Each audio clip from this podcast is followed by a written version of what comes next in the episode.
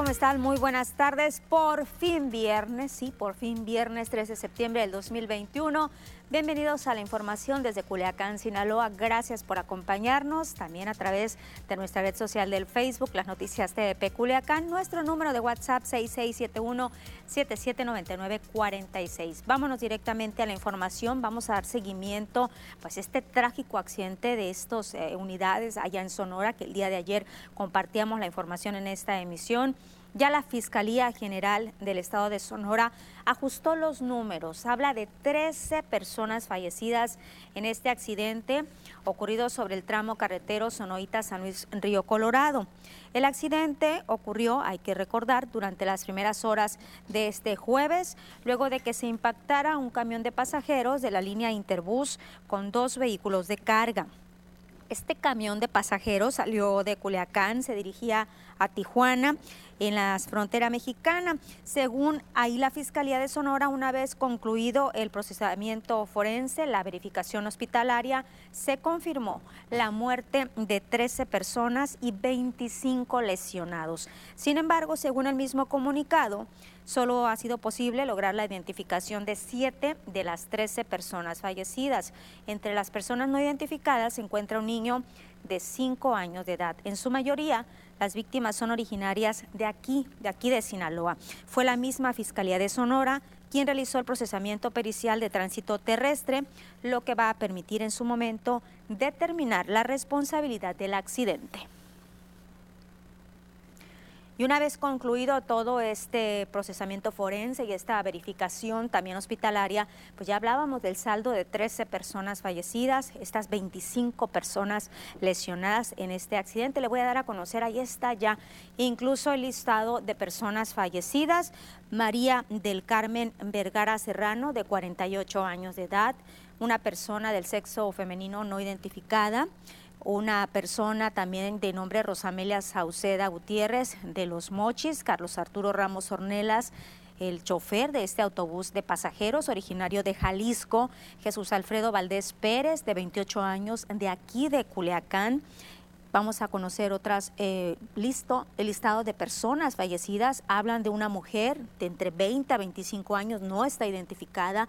Otra mujer de entre 30 a 40 años sin identificar. De la misma manera, otra mujer de entre 30 a 40 años, una persona, este menor de edad del sexo masculino, lo que hablábamos hace un momento, que no está identificado, lo que se ha dicho es que tiene 5 años de edad, una persona del sexo femenino no identificada de entre 40 a 50 años. También está Omar Higinio Barrón Barrón, de 46 años de Mazatlán, Cristian Antoine Telles de Puebla y una persona del sexo masculino no identificada de 20 a 35 años de edad. Le digo que la mayoría de estas personas pues son originarias o eran originarias de aquí del estado de Sinaloa. Y el día de hoy el gobernador Quirino Ordaz Coppel habló sobre este accidente, aseguró que a través de la Secretaría de Gobierno se le está dando seguimiento a la situación que enfrentan las personas originarias de Sinaloa que resultaron afectadas en este choque del autobús. Aunque desconoce los detalles, cuántas personas originarias de Sinaloa perdieron la vida o resultaron lesionadas, afirmó que de entrada hay una empresa particular que es la línea de autobús que tiene que responder por los pasajeros. En ese aspecto, el gobierno comenta estará pendiente del momento que se deslinden ya todas las responsabilidades. Fue muy lamentable, la verdad, impresionante, no, no conozco las causas, pero bueno, estamos atentos a ver eh, eh, nuestra solidaridad siempre con las familias y, y ver pues la condición porque pues esto se dio dentro de un autobús. la empresa, la empresa también tiene que responder seguramente con seguro, justamente ahí. ¿Sabe cuántos, ¿sabe cuántos eran en total los que iban de pasajeros y cuántos lesionados no, No tengo el dato exacto en este momento. ¿Y ya tuvo comunicación con autoridades de...? No, eh, la, bueno, el gobierno ha estado en comunicación, en coordinación, atentos pero lo está coordinando la Secretaría de Gobierno. Y en esta misma entrevista, el gobernador habló sobre el asesinato de Karen Ayelén, esta jovencita de 16 años encontrada sin vida la mañana de este jueves en Villa Universidad, aquí en Culiacán. Dijo que es una situación lamentable que se debe de esclarecer, pero sobre todo evitar que sigan ocurriendo este tipo de agresiones en contra de la mujer. Son hechos lamentables que tienen que terminarse todo, porque pues eso te habla de que hay un problema realmente serio de valores. Pues, este, tenemos que cuidar mucho a la mujer. Y el mismo gobernador electo a quien Sinaloa, Rubén Rochamoya, lamentó este homicidio de esta jovencita de 16 años de edad y anunció que ya está preparando algunas estrategias en este tema, en el tema de los asesinatos a las mujeres. Señaló que es una estrategia en donde se busca hacer un trabajo en conjunto y se refirió específicamente a la designación de la titular de ISMujeres. Ahí les voy a sorprender, los vamos a apoyar. Los vamos a apoyar. Vamos a apoyar estratégicamente el tema de las mujeres, luego les digo. ¿En qué se ha fallado? No se trata de una persona. Las mujeres son importantes en, en todo. No solo a ver quién va a mujeres o qué no. Sí, pero pueden ser, eh, este, como lo van a hacer en otras secretarías y otros, pero particularmente vamos a reforzar de manera muy, muy importante la atención a las mujeres. Lo verán. Lo verán. Rubén Rocha señaló que en su administración se busca darle presencia a la mujer, atender compromisos como la creación de la Fiscalía Especial para Género y también el tema de juzgados. No solo eso, que sería la vía de, la búsqueda de cómo vamos a atacar el feminicidio, sino más allá darle realmente presencia a la mujer en la vida pública. Pero que se está fallando porque ya se superó la cifra del, del año pasado de feminicidios. ¿En qué se está fallando? No, pues hay que preguntarle ahí a los que están encargados ahorita. ¿eh? Vamos ahora a darle continuidad el tema de los asesinatos, pero hay un asesinato a un hombre. La madrugada de este viernes fue localizado sin vida, asesinado a machetazos, un hombre que fue localizado sobre la calzada de aeropuerto en la colonia Bachigualato. La víctima se encuentra en calidad de desconocido, es aspecto indigente de aproximadamente 50 a 55 años de edad. Al lugar de los hechos arribaron elementos de la Policía de Investigación del Estado, peritos junto con el Servicio Médico Forense para dar fe del asesinato. El fallecido tenía un machetazo en la nuca y otro en la mano derecha, estaba tirado boca abajo. Y el día de ayer por la tarde fue asesinado un joyero, un hombre que fue identificado como Juan, de 55 años de edad. Estos hechos se dieron cuando la víctima se encontraba atendiendo un negocio de joyería que se ubica por la avenida Juan Aldama entre Tamaulipas y Ciudades Hermanas en la colonia Antonio Rosales. Y elementos del grupo Elite de la Policía Estatal Preventiva aseguraron a dos personas en posesión de un arma de fuego con su respectivo cargador abastecido. Los policías realizaban recorridos preventivos y de seguridad en la zona sur de Culiacán cuando al circular por las avenidas en la colonia Lázaro Cárdenas observaron una camioneta sin placas de circulación. Notaron la presencia policiaca, pero desviaron su camino. Ante esto, los efectivos les dieron seguimiento solicitándole al conductor de la unidad detuviera la marcha. Al acercarse al vehículo se dieron cuenta que eran dos los ocupantes. A simple vista observaron un arma de fuego corta, por lo que al no comprobar su legal portación, ambas personas fueron aseguradas. Junto a la pistola se aseguró un cargador abastecido, la unidad, una camioneta marca Jeep de modelo reciente, la cual no cuenta con reporte de robo. Nos vamos a pausa y al regreso hablaremos de la visita al titular del INSABI aquí a Culiacán.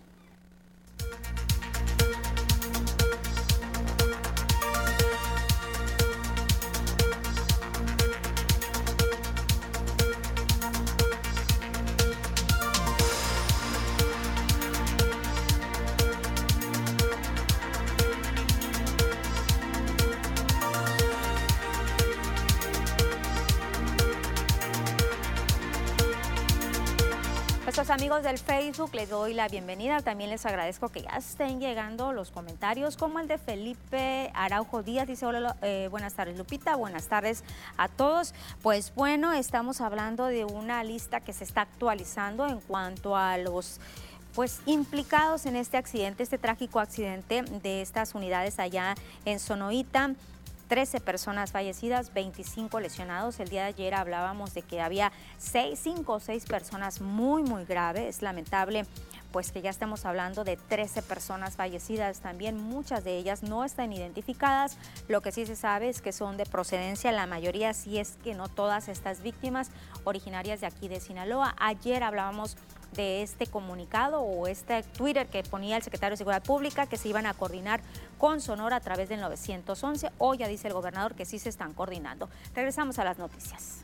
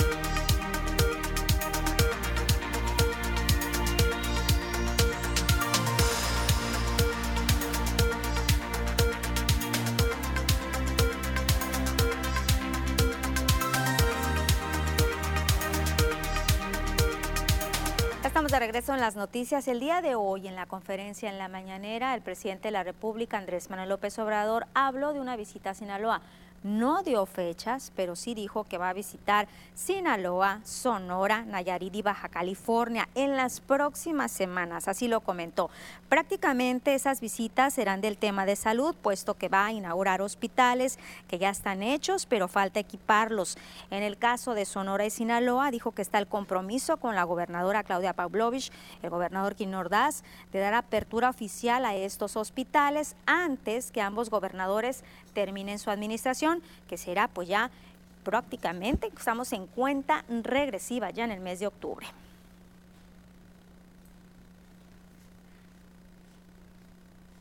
El mismo gobernador Kirin Ordaz eh, Coppel había dicho que el 12, el 12 de septiembre viene López Obrador. Hoy estuvo aquí en Sinaloa, está aquí en Sinaloa el director del INSABI. Habla que el 12 de septiembre va a estar aquí el presidente López Obrador. ¿A qué viene? Pues viene precisamente a esto que decía López Obrador, a inaugurar nuevos hospitales. Hoy el director del INSABI recorrió estos nuevos hospitales que se están haciendo aquí en Culiacán. El director del INSABI, Juan Antonio Ferrer, estuvo en Sinaloa realizando un recorrido de supervisión de trabajo de los nuevos hospitales como el Pediátrico de Sinaloa, el Hospital General de Culiacán y el Centro de Salud. Estuvo acompañado por el gobernador Kirin Ordaz Coppel, el gobernador electo Rubén Rocha Moya, así como el secretario de Salud de Frenencinas, quienes iniciaron el recorrido por el nuevo hospital pediátrico.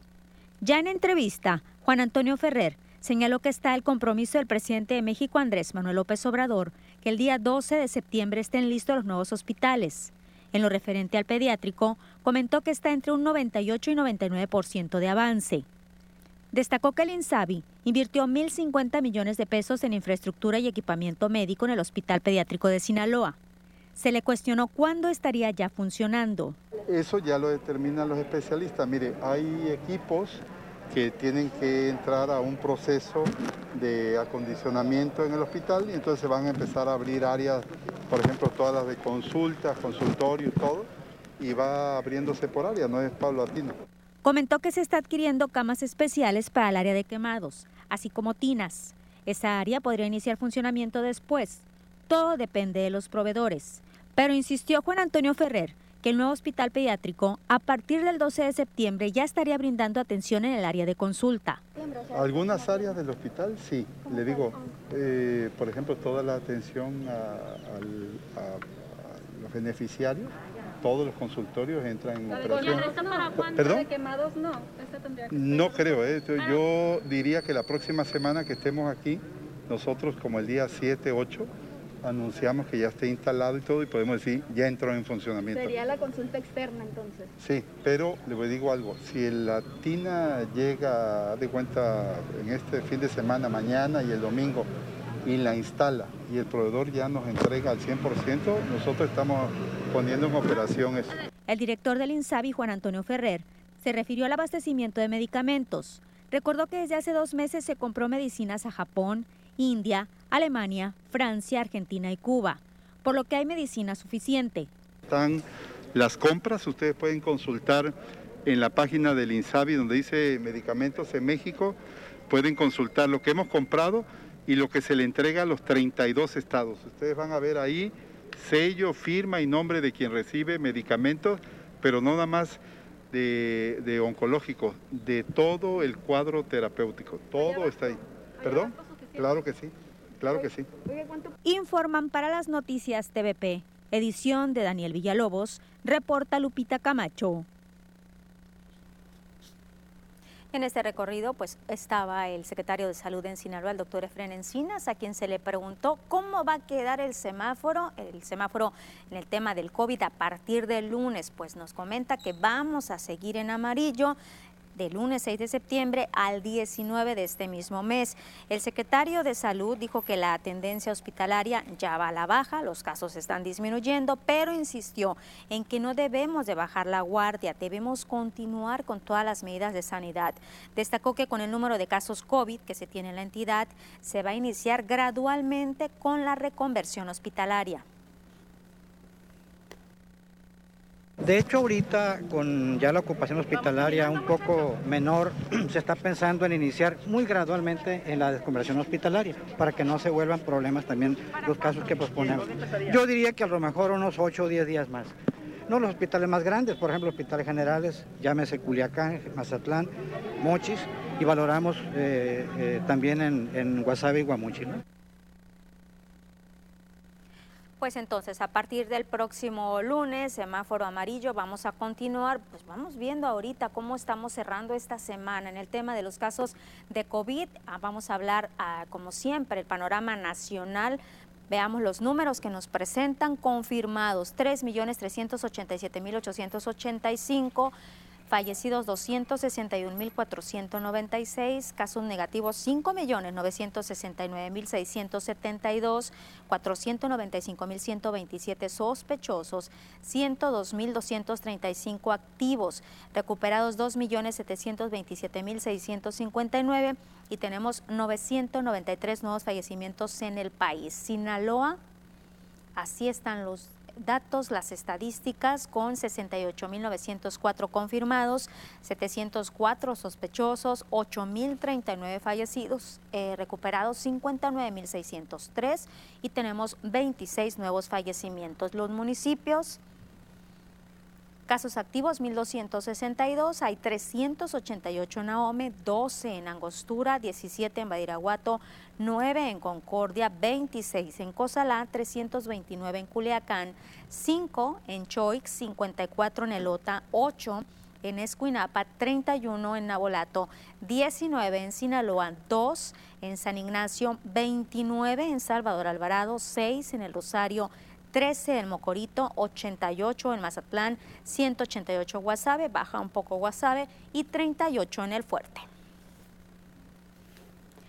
Y en el tema del presidente de la República, Andrés Manuel López Obrador, y en esto de los amparos, aunque dijo que el próximo martes pues ya daría información mucho más detallada. López Obrador comentó en esta conferencia mañanera que son varios estados del país en la que los padres de familia están tramitando amparos, los han ganado y sus hijos menores de edad han sido vacunados contra el COVID dijo que aunque se está cumpliendo con las resoluciones del Poder Judicial, los especialistas, los médicos, sostienen que no es necesario, misma postura de la Organización Mundial de la Salud, que no es necesario vacunar a los menores de edad.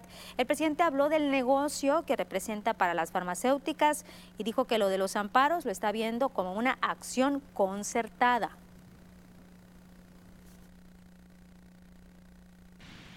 Estos son los amparos.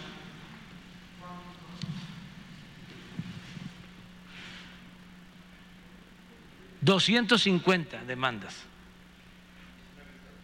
en 19 entidades. Pero no es general. Pero me llama la atención esto.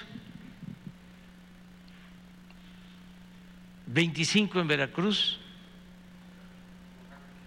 27 en Oaxaca,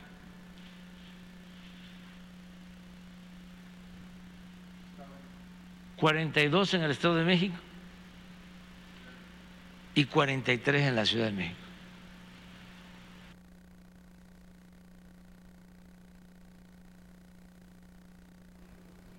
Vamos a cambiar de tema. La Universidad Autónoma de Sinaloa está próxima a cambiar de directores en algunas unidades, en algunas escuelas y facultades. Son 30 direcciones las que va a cambiar, por lo que ya se emitió la convocatoria correspondiente para iniciar el proceso. Así lo informó el rector Jesús Madueña. Estamos proyectando la elección en el Consejo Universitario para el primer semana de octubre. Se convocan 30 unidades académicas de las cuatro unidades regionales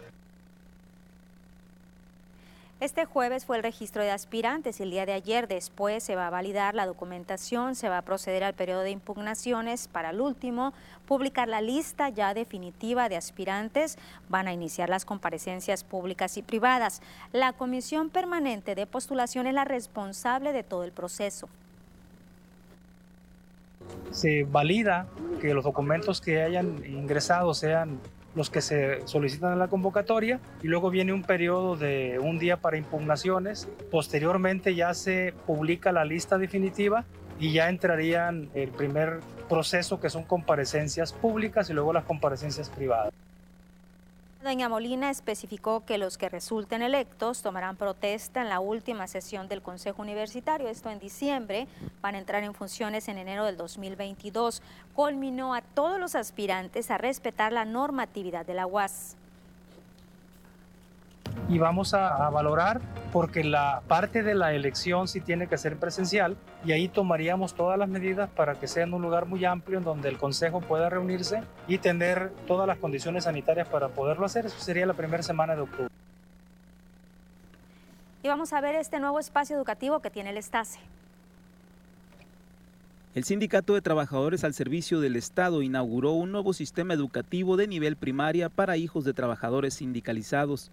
Este nuevo nivel de educación complementa la oferta educativa que ofrece el sindicato para hijos de trabajadores al contar desde guardería hasta el nivel bachillerato. Hoy dejaremos testimonio del compromiso, responsabilidad, unidad con la base en esta inauguración de la escuela primaria Estás. Hoy por fin vemos cómo se hace realidad este proyecto educativo que inició como un sueño para el Sindicato de Trabajadores al Servicio del Estado significa dar inicio a una educación de calidad, un espacio de alto valor académico para niños y niñas de Sinaloa, hijos de nuestros compañeros trabajadores al servicio del Estado.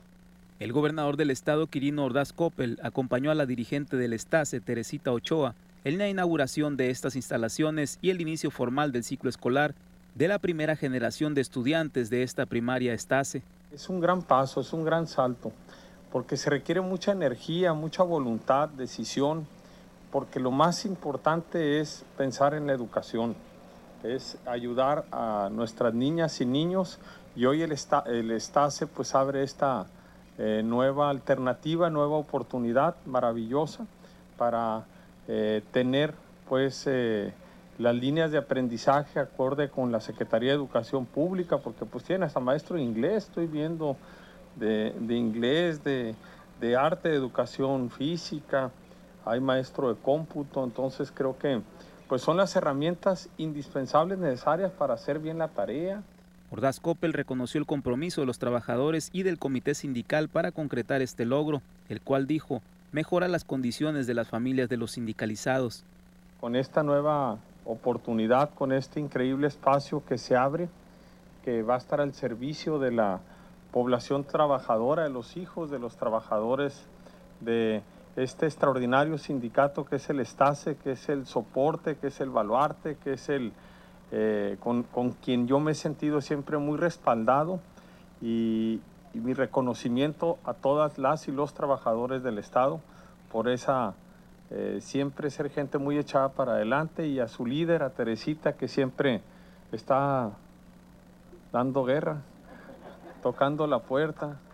La secretaria general del Estase, Teresita Ochoa, manifestó que este logro tiene una relevancia especial porque era un anhelo de los trabajadores el poder tener un espacio de formación para sus hijos donde saben que se les brindará educación de calidad y que les permitirá además coincidir con sus horarios laborales. Para nosotros como Comité Ejecutivo 2020-2023, eh, pues una gran satisfacción, un gran orgullo eh, que nosotros hayamos, hayamos sido los que inauguramos, ¿verdad? Aquí lo que viene siendo la primaria, ya que efectivamente es un proyecto que se traía de muchos años atrás con otras, otras administraciones, más no se había concluido. Y ahora que entramos nosotros nos enfocamos mucho en los puntos que había pendientes y créeme que para mí uno de los principales fue esto. Siempre dijimos, pues yo creo que, que la voluntad, ¿verdad? Sobre todo, la, voluntad, la voluntad sobre todo es muy importante y nos enfocamos en pues buscar, dar, buscar cómo dar solución. Imágenes y edición de Gamaliel Alarcón. Informa para Televisoras del Pacífico, Rodolfo Echegaray. Acompáñeme una pausa. Antes le recuerdo nuestro número de WhatsApp 6671779946. Seguimos transmitiendo en el Facebook las noticias de Peculiacán.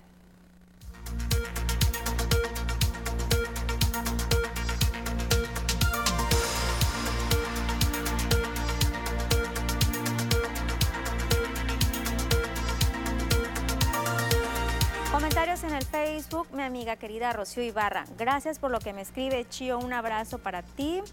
Tenemos otro comentario de Jesús Mariano García Bojor que dice: Hola, buenas tardes, Lupita. Hola, ¿cómo están? Buenas tardes, ¿qué tal va su viernes? Giselle, Giselle Al Arce dice: Lupita, Lupita, ¿qué crees? Ya sé, Giselle. Por fin viernes. Efectivamente. María Salazar, saluditos para todos que forman parte de TVP. Muchas gracias. Saluditos para todos. Ustedes también forman parte de TVP y más en día con día que nos hacen llegar sus comentarios en el chat. Dice invertir en un metrobús y o en luces para un puente mientras hay tantos eh, planteles escolares dañados, escasez en los hospitales, calles en pésimas condiciones y asesinatos a la orden del día. Es tan absurdo como comprar ropa cara en vez de pagar el recibo de luz. ¿A dónde se van tus impuestos y los míos? Pregunta.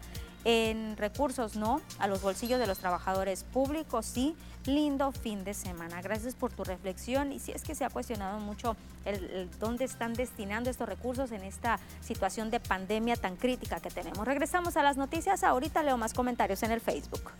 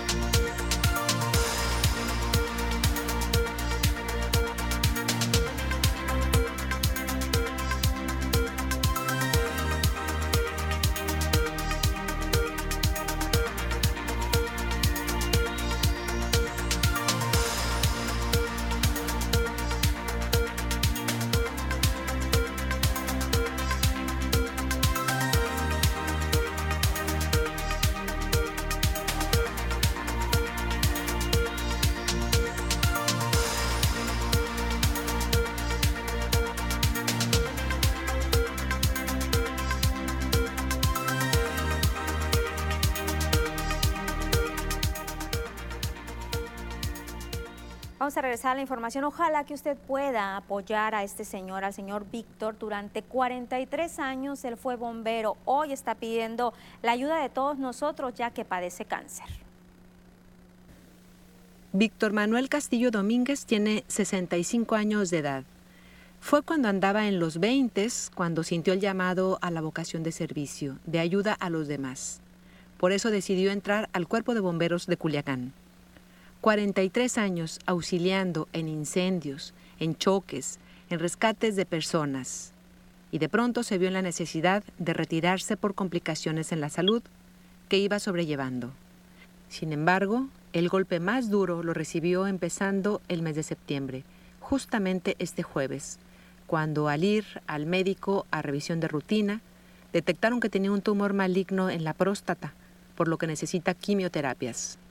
El jueves le detectaron el cáncer, le aplicaron una inyección, las siguientes las tiene que conseguir él.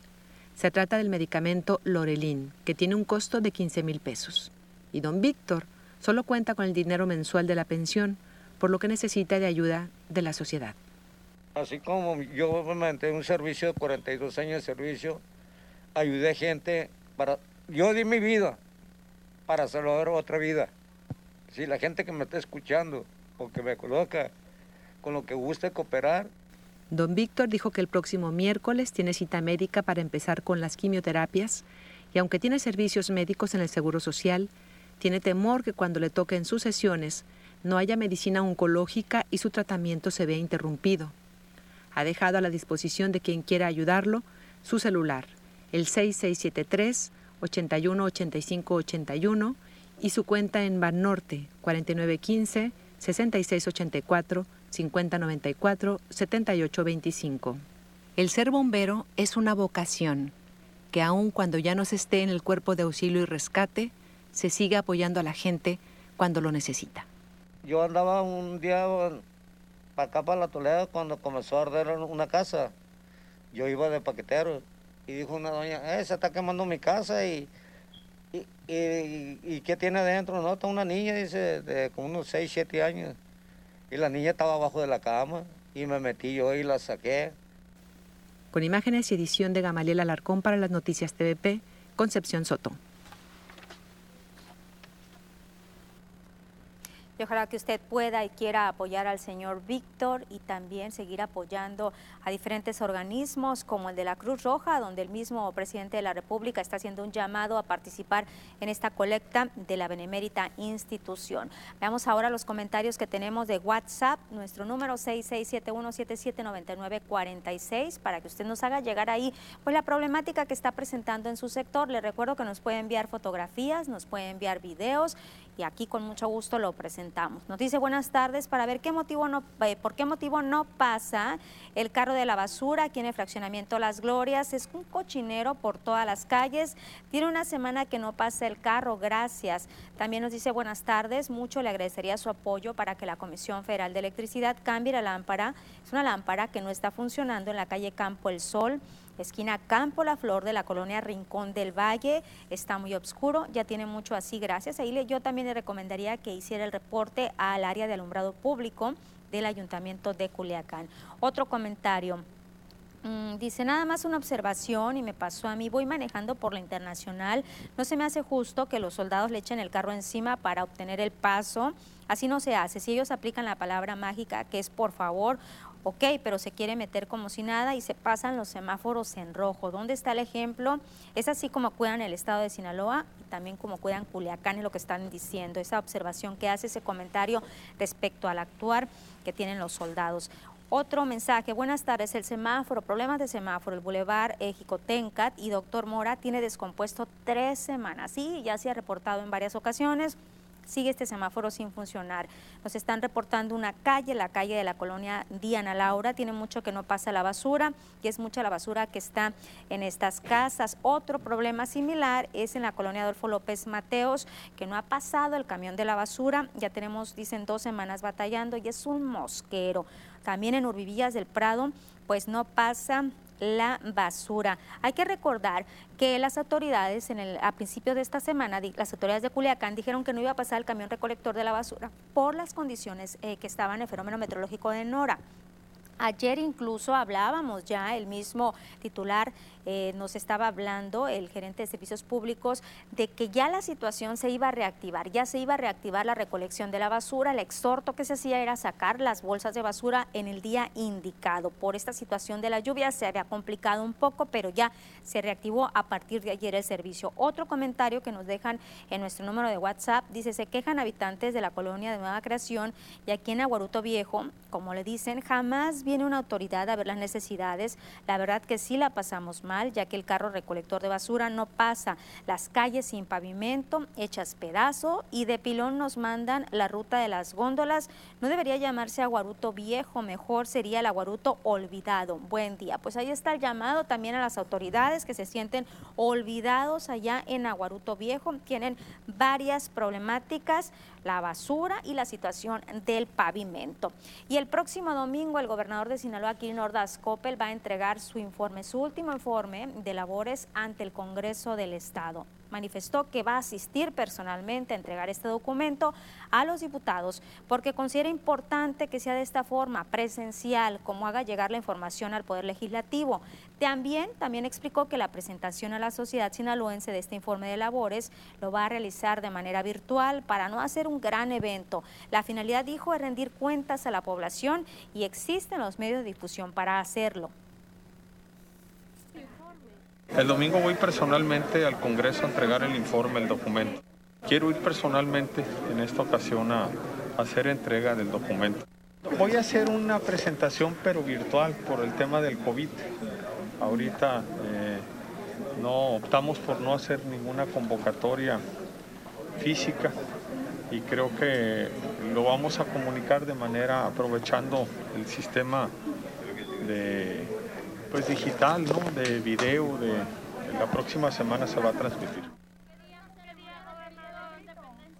En esa misma entrevista se le preguntó qué va a pasar con el grito, va a haber o no grito de independencia, mencionó que es una fecha importante, como tal se va a conmemorar, pero no habrá una fiesta popular, ya que las condiciones no lo permiten. Descartó la presentación de artistas, por ahí había un rumor de Cristian Nodal, después se dijo que siempre no. Solo habrá, dice el gobernador, una programación cultural que podrán presenciar un máximo de un número reducido de personas en la explanada de gobierno.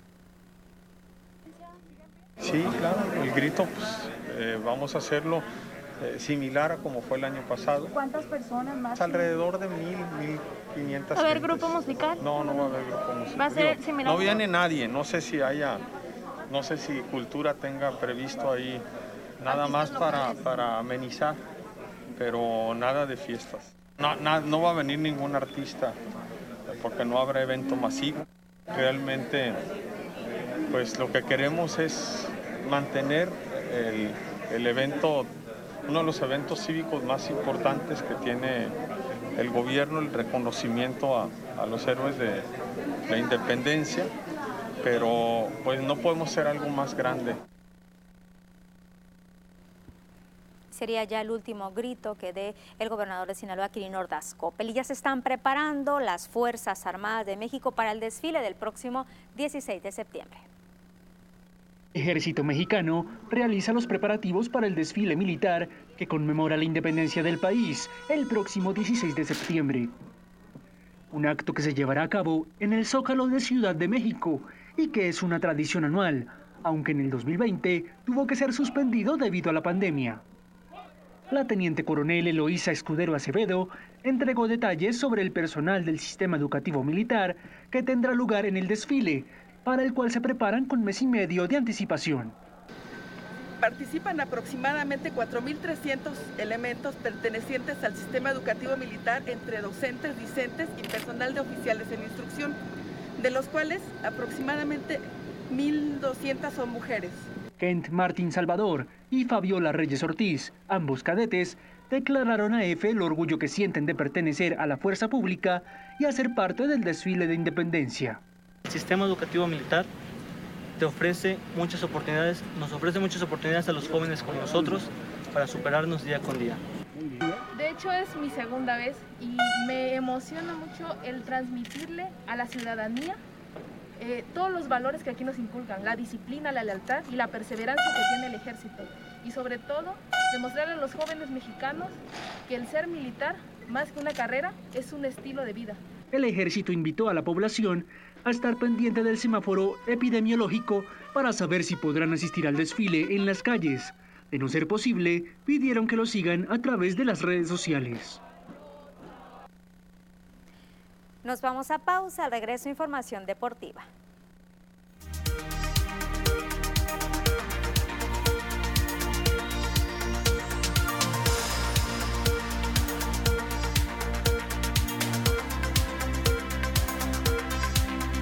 Más comentarios en el Facebook. Conchita H. Picos dice buenas tardes. Hola Conchita, ¿cómo está? También dice ya se reanudó el servicio de recolección de basura.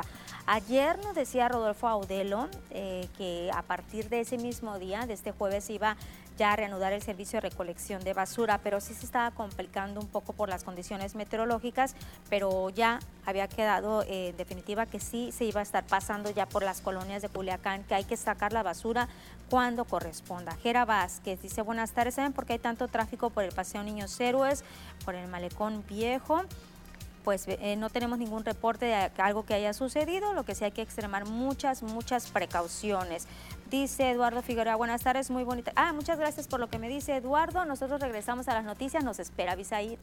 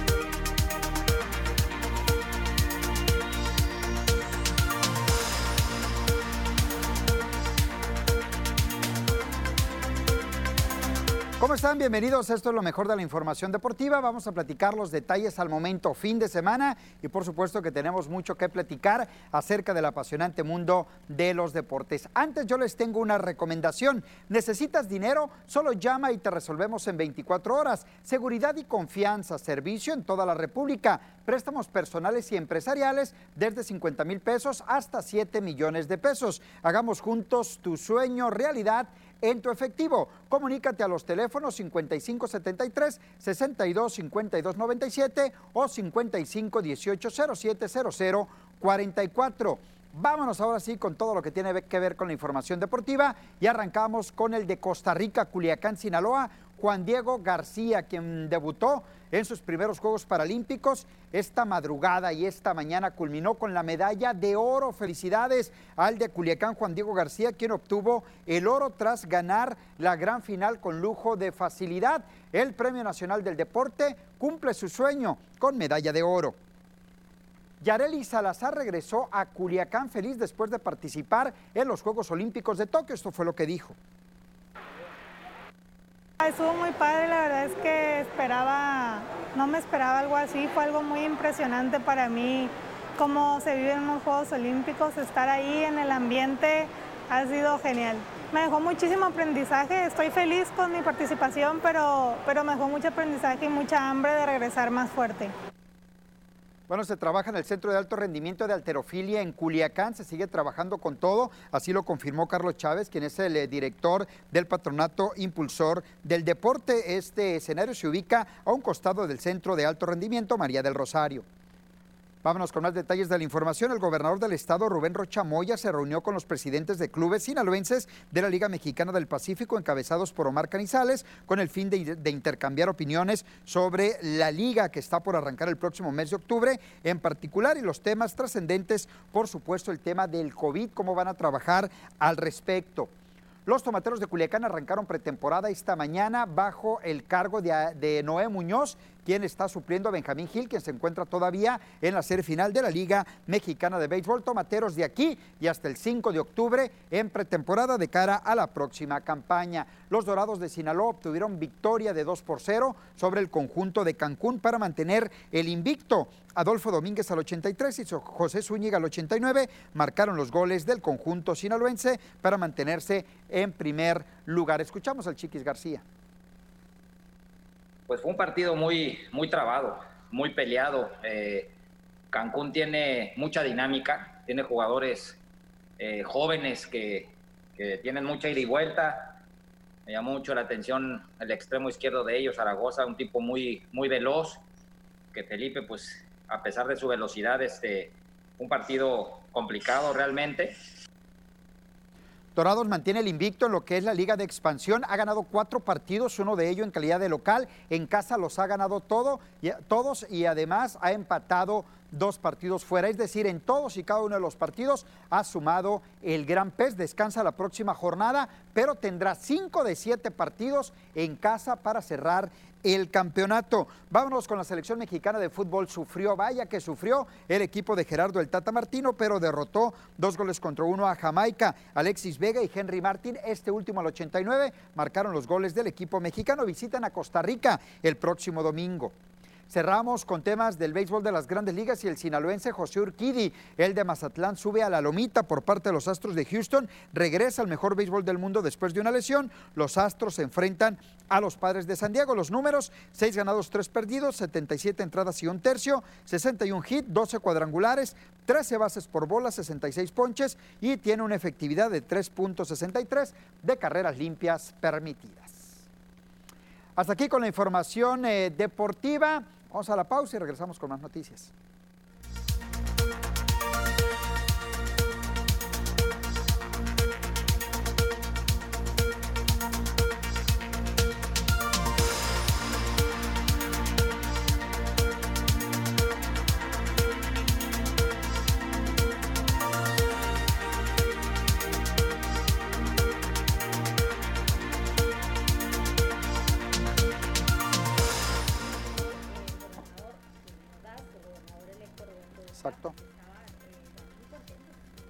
Mensaje a Juan Diego por haber obtenido una medalla para nuestro país. Y se lo merece. Richie. Se lo merece. Y falta que el presidente de la República también lo haga, ¿no? Nomás que no se quiera colgar medallas que no les corresponden por la falta de recursos y de apoyos que han tenido los deportistas, ¿no? Es que yo a eso iba, no se trata nada más del apapacho y de la Exacto. felicitación y de guaguaguá, también que se vean los hechos de apoyo, que se vea el apoyo realmente como debe de ser, no de que sí, sí te apoyo y cuenta con todo mi apoyo a la hora, a la hora.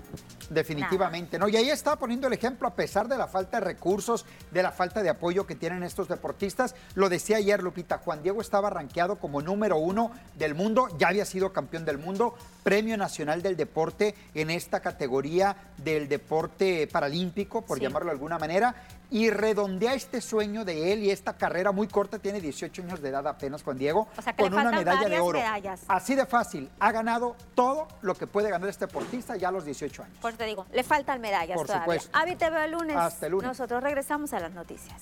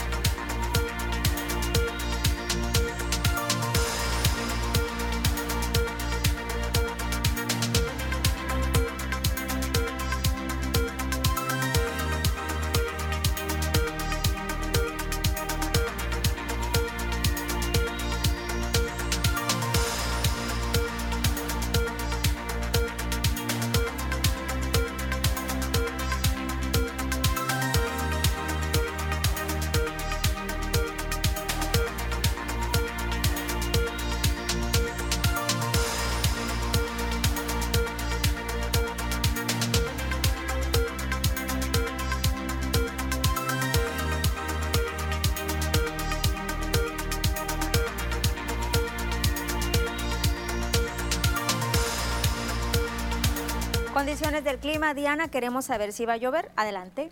Claro que sí, Lupita. Comenzamos con el mapa nacional para conocer las temperaturas actuales en algunos puntos importantes del país, comenzando en la frontera en Tijuana. Actualmente tenemos condiciones de cielo que se mantienen totalmente despejadas con 25 grados. La Paz el día de hoy se mantiene mayormente nublado, al igual que en el sector de Guadalajara. Y para finalizar más al sur con Mérida, aquí tenemos una temperatura que llega hasta los 34 grados. Pasamos a conocer las temperaturas actuales en nuestro estado, en Sinaloa, comenzando en la capital en Culiacán.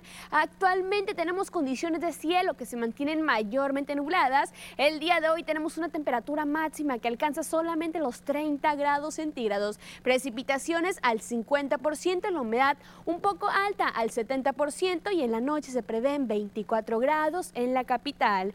Nos vamos ahora al sector de Guamúchil. El día de hoy tenemos condiciones de cielo que se mantienen parcialmente nubladas con 32 grados, precipitaciones al 60%. En la noche para ese sector se prevén 24 grados. Pasamos ahora al sector de WhatsApp. El día de hoy tenemos condiciones de cielo que se mantienen totalmente cerradas con 31 grados, humedad al 65%. Las precipitaciones se mantienen al 50%. En la noche se prevén 24 grados para ese sector. Pasamos a conocer qué tenemos para este fin de semana, comenzando otra vez en la capital en Culiacán. Aquí tenemos un sábado y domingo con lluvias máximas que van a llegar hasta los 32 grados en la capital. Nos vamos al sector de Guamúchil. El día de mañana sábado tenemos condiciones de cielo mayormente nubladas, al igual que el domingo con leves lluvias máximas que van a variar entre los 32 y los 35 grados para este sector.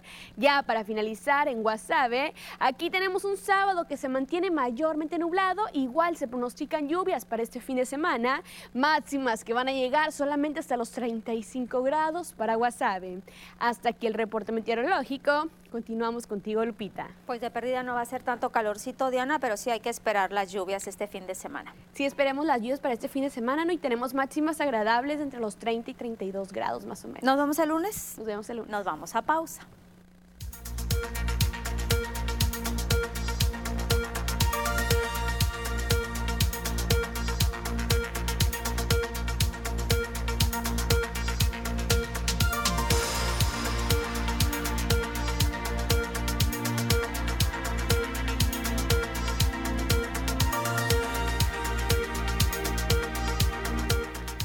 Benítez en el Facebook nos dice hola, saludos. Mónica Olivia Castro dice Colonia Libertad de Independencia. Tiene una semana que no pasa la basura, es un cochinero toda regada por todas las calles y que huele muy feo. Ya me imagino. La señora Carmen Córdoba, ¿cómo está señora Carmen? Qué gusto leerla. Dice buenas tardes Lupita, gracias por lo que me dice que me saluda Danielito, dice que ya están junto con la señora Carmen, Danielito y ella, en contacto otra vez. Saludos y bendiciones. Pues sí, muchos saludos, bendiciones. Danielito, ¿cómo estás? ¿Cómo te va con tu regreso a clases? ¿Vas en línea o vas presencial? Coméntanos cómo te está yendo. Pues ya prácticamente una semana, la primera semana de clases, aunque el día de ayer fue la inauguración oficial de este ciclo escolar de manera presencial. Es que esta Nora, este fenómeno Nora nos trajo a Sinaloa de cabezas al inicio de esta semana. Regresamos a las noticias.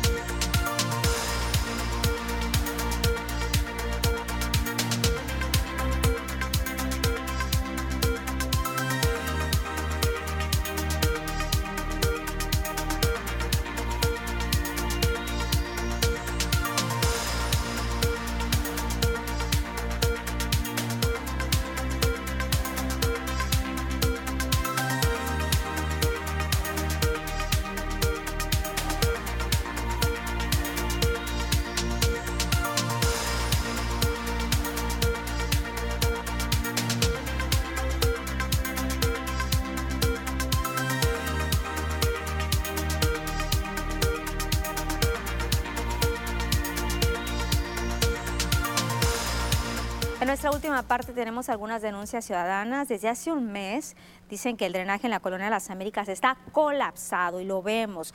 Los vecinos de la calle República Dominicana están molestos por no tener que respirar, por tener que respirar, mejor dicho, olores desagradables todo el día. Reconocen que sí, personal de JAPAC ha acudido a su llamado en diferentes ocasiones, pero los trabajos que realizan no son suficientes. Los drenajes se siguen desbordando. El agua sucia sale de las alcantarillas, recorre ya la calle República Dominicana hasta el Boulevard Las Américas. Situación de semáforos, veamos estos apagados, los semáforos del cruce Boulevard Miguel Hidalgo y Boulevard El Dorado en la colonia Periodista. Es un sector más que se suma a la deficiencia el funcionamiento de estos aparatos. Además del problema de los semáforos, pues las vialidades se encuentran afectadas en su carpeta asfáltica. Pero también hay que decir los semáforos que ya están funcionando. Ya funciona el de universitarios y rotarismo, luego de permanecer sin funcionar correctamente.